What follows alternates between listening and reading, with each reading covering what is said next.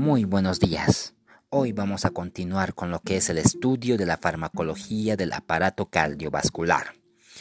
Hoy hablaremos de los fármacos que se utilizan en la insuficiencia cardíaca. Primero los vamos a clasificar, poniendo en primer lado los inotrópicos positivos, entre los cuales vamos a observar a los digitálicos. Entre los digitálicos más comunes podemos observar a la digoxina, a la digitoxina, a la uabaína, la beta-metildigoxina y el deslanócito. También dentro de los inotrópicos positivos podemos observar a los estimulantes beta 1, entre los cuales podemos ver a la dobutamina y al prenanterol. Dentro de los inotrópicos positivos también observamos a los estimulantes beta 2, como ser el albuterol y el pilbuterol. También vamos a ver a las bipiridinas, entre los cuales vemos la anzininona y la ninzinona.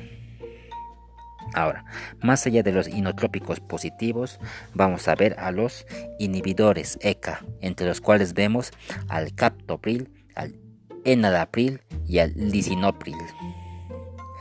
Un nuevo grupo en los cuales vamos a llamar los vasodilatadores, entre los cuales vemos al nitroprusiato, a la hidrolacina, a la nitroglicerina y al minoxidil.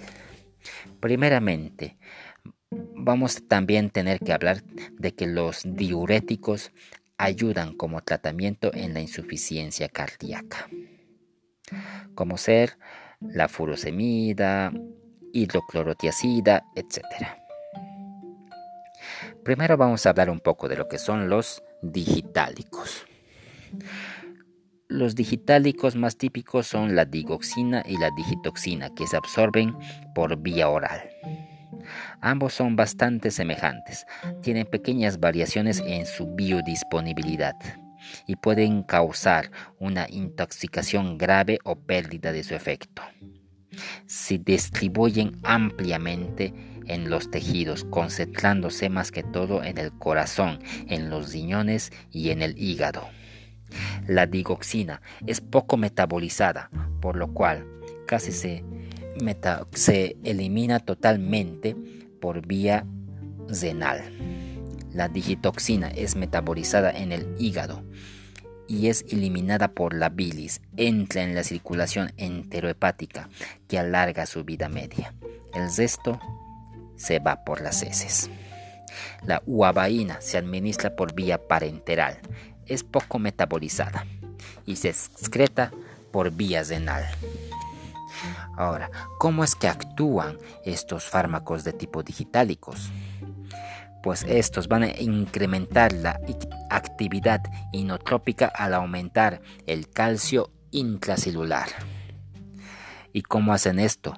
Inhibiendo la enzima sodio-potasio ATPasa, por lo cual la bomba del sodio va a producir un incremento del sodio intracelular, un aumento del calcio intracelular al evitar el intercambio del calcio con el sodio y disminuir a su vez su salida. Facilita el ingreso del calcio, permeabilizando los conductos de calcio. Aumenta la liberación del calcio del retículo sarcoplasmático hacia el citoplasma. También va a incrementar la actividad batmonotrópica al disminuir el potasio intracelular. Al inhibir la bomba de sodio e incrementar el calcio intracelular, producen un aumento de la salida del potasio intracelular, lo que hace que la célula cardíaca se vuelva más excitable. Entre los efectos cardíacos más típicos, vamos a observar un aumento en la intensidad de la interacción entre la actina y la miocina, debido al incremento del calcio intracelular, que aumenta la fuerza de contracción. Algunos efectos eléctricos que vamos a poder ver es la prolongación inicial y breve del potencial de acción, acortamiento posterior del potencial de acción, que provoca un acortamiento del periodo refractario, disminución de la velocidad de conducción y a su vez va a aumentar el automatismo normal del corazón.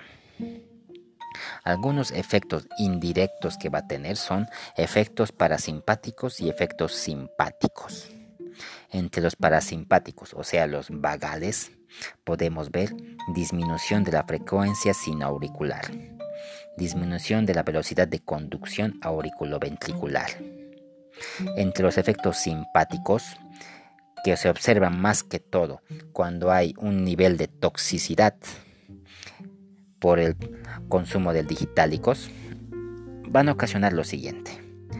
Puede aumentarse la frecuencia sinauricular, puede producir extrasístoles auriculoventriculares y puede aumentar el automatismo anormal del corazón. O sea que hay que tener mucho cuidado con esos efectos simpáticos. Ahora no solamente va a afectar a nivel cardíaco, porque hemos dicho hace un momento que los digitálicos pueden ir a gran cantidad de órganos incluso distribuirse por todo el cuerpo, incluso puede llegar hasta los mismos cabellos de nuestro cuerpo. Y todo esto por el bloqueo de la enzima sodio-potasio ATPasa, que también van a aumentar la actividad de las células neuronales y del músculo liso que está repartido en diferentes órganos como hemos visto. Además, como ser ciertos efectos sobre el tubo digestivo, ojo, sistema endocrino, riñones, que se pueden manifestar en diferentes sintomatologías. Las indicaciones para el uso de los digitálicos puede ser la insuficiencia cardíaca congestiva, arritmias auriculares y supraventriculares, aleteo auricular, fibrilación auricular, etc. Algunos efectos colaterales o tóxicos podemos ver que al ser un vapnomotrópico positivo puede producir virtualmente cualquier tipo de arritmias. Las más frecuentes, mm, extrasístoles ventriculares, taquicardia ventricular, fibrilación auricular, etc. Ahora, otra familia que también dijimos del que hablaríamos son aquellos, ¿no? Como ser la anzinona, la milzinona, etc. ¿Cómo actúan estas? En primer lugar, hay que recalcar que solo es de uso parenteral. Su vida media puede ser de 2 a 3 horas. Se excreta por vía renal.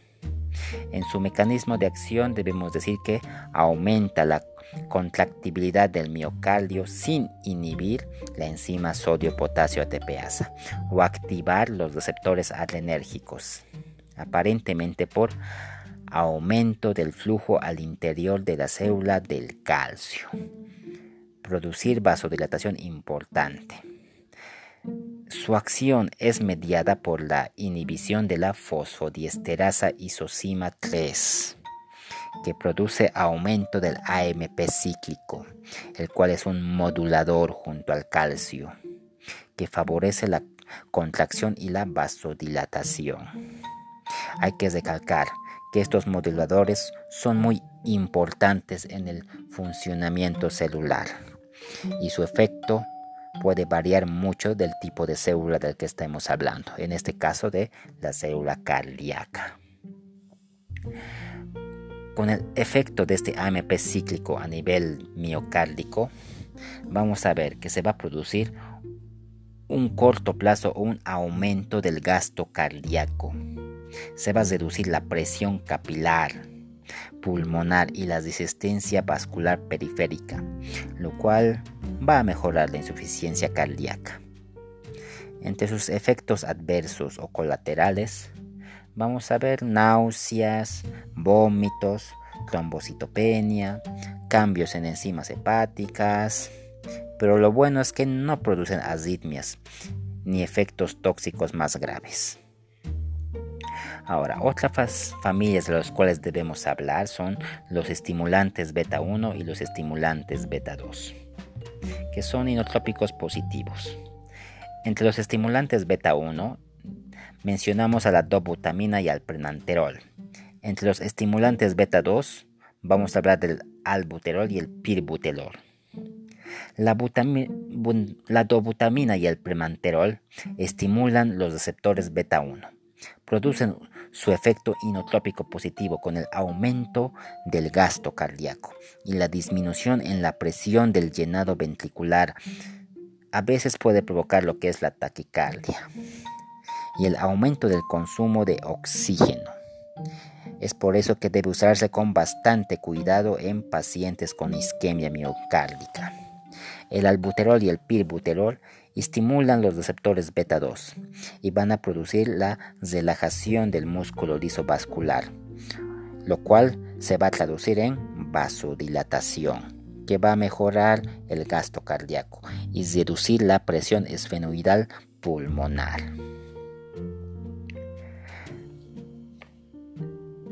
Bueno, hemos acabado con lo que es los fármacos de la insuficiencia cardíaca. Espero que nos acompañen en los nuevos componentes de este módulo. Muchas gracias.